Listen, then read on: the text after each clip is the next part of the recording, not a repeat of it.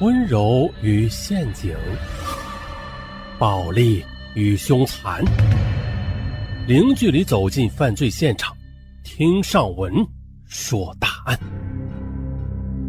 本节目由喜马拉雅独家播出。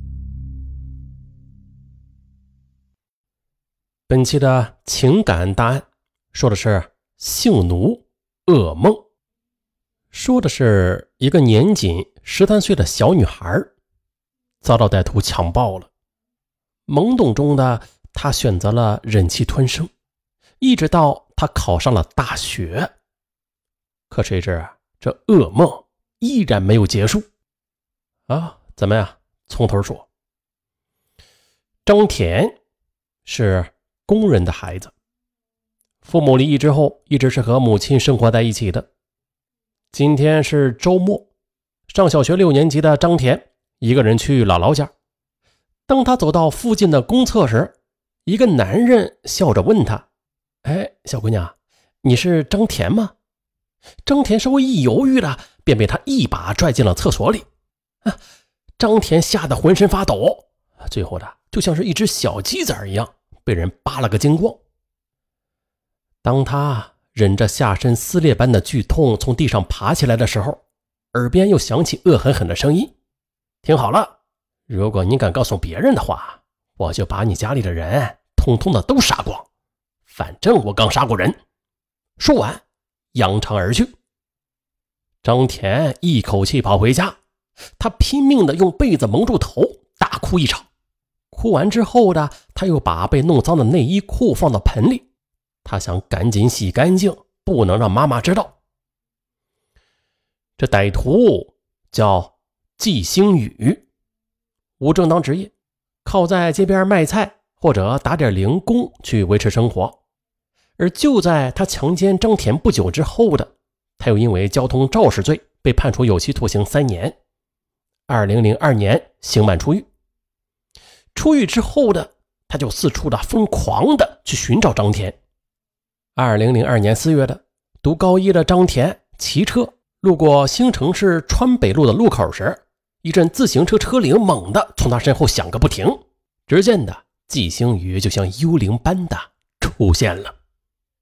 张田加快速度，季星宇也快速的跟来，一边跟还一边大声的嚷嚷：“哼，还装不认识我呢！你要是不跟我走的话，我就到你学校找你老师和同学，说你不是处女了。”我让你上不了学，看你的脸往哪搁！张田吓得脸色发白，紧接着季星宇握住了张田的自行车把，连推带拽的把他带到了一间平房里。接着，季星宇又拿出一把明晃晃的匕首，架在了张田的脖子上。我看你是翅膀硬了是吧？老子刚从监狱出来呢，我是不在乎再进去一次的。事后，季星宇又威逼张田。说出了自己的住址和家庭电话，于是，噩梦开始。从二零零二年的五月到二零零四年七月，这两年多的时间里，季星宇几乎是每隔一个星期就要奸污张田一次。而张田的母亲朱丽娟在工厂是三班倒，工作十分辛苦，小张田呢就经常的在姥姥家生活。而姥姥呢，又是年迈，视力又不好，再加上过早懂事的小张田，他也不想让母亲为自己操心，便刻意的隐瞒着此事所以中学几年的老师和家长们都没有发现他的异常。就这样的，一面任歹徒欺凌，一面在老师、同学和妈妈面前装着什么事儿都没有发生。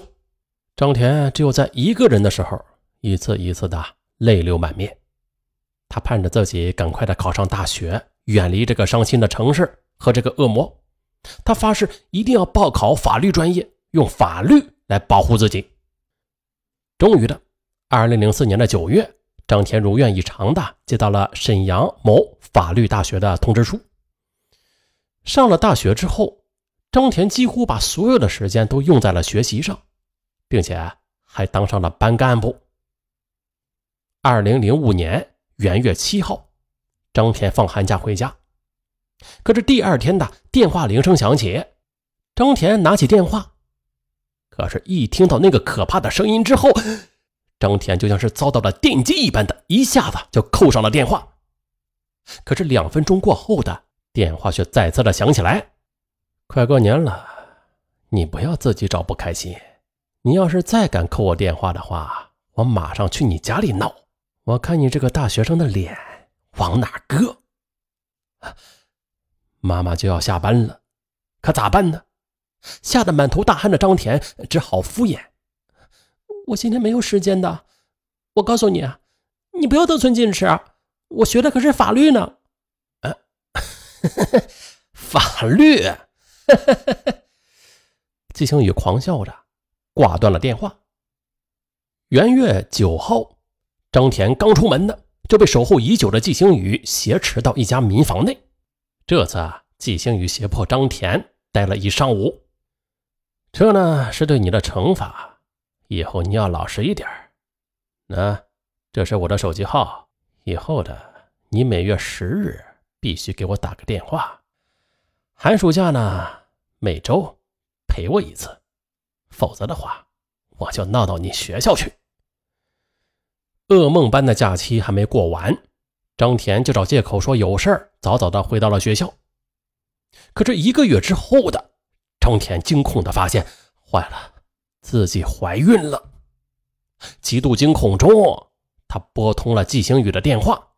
在季星宇软硬兼施下的，张田又回到了星城，在葫芦岛市的中心医院进行了药流。按照季星宇的要求啊，张田每月十号都会给季星宇打个汇报电话，并且在寒暑假里也会定期的与季星宇见面。屈辱、痛苦的经历，使张田变得更加是沉默寡言了。他就关闭了自己的内心，不和同学上街，也很少参加集体活动。他把大量的时间都用在了学习上，写了很多的诗歌和散文，通过文章来排泄心中的苦闷。张田那哀婉的诗歌，是终于的深深的打动了一个人的心。他就是张田的同学王斌。王斌呢是农民的孩子，他也是经过刻苦的学习考上了大学，跟张田一起是学习法律的。而也就是一进大学起的，张田那眉宇间的忧伤，也就深深的吸引了王斌。于是王斌就想了解他，想帮助他，他决定走进张田。你写的诗真好。是你自己写的吗？见张田点了点头，王斌又说：“我也喜欢文学，只是写的不好。对了，我参加了我们学校的文学社呢，你有没有兴趣啊？告诉我你的 QQ 好吗？我们交流一下。”说完的，王斌竟然有些不好意思的笑了笑，这脸呢也红了。王斌的热心而腼腆的目光让张田不忍拒绝。于是呢，他就写下了自己的 QQ 号。我们是同学，当然可以交流了。只是我不怎么上网的。到了晚上，王斌上线之后的，看到张田的网名叫“流泪的红蜻蜓”。对了，还有个个性签名，这里边写着“别流泪，别让忧伤汹涌成河”。接着的，王斌就在 QQ 上给他留言。看了你的签名之后，我感觉你是个有心事的女孩，我想听你倾诉，可以吗？第二天的王斌就看到了张田的留言，没什么，谢谢关心，我很好的。王斌又写，为了上大学啊，我打了一年的零工，也没少吃苦，人生呢都会有不如意的，无论有什么不开心，都要坚强面对呀。一天，王斌就大着胆子问张田：“哎，张田，你看呐，我们周围好多同学都在谈恋爱呢，我们也发展一下感情好吗？”可没想到啊，张田居然瞬间的就变了脸色：“不，我不谈恋爱，你别跟我谈感情。”哎，张田说完的，站起身来就匆匆的离开了。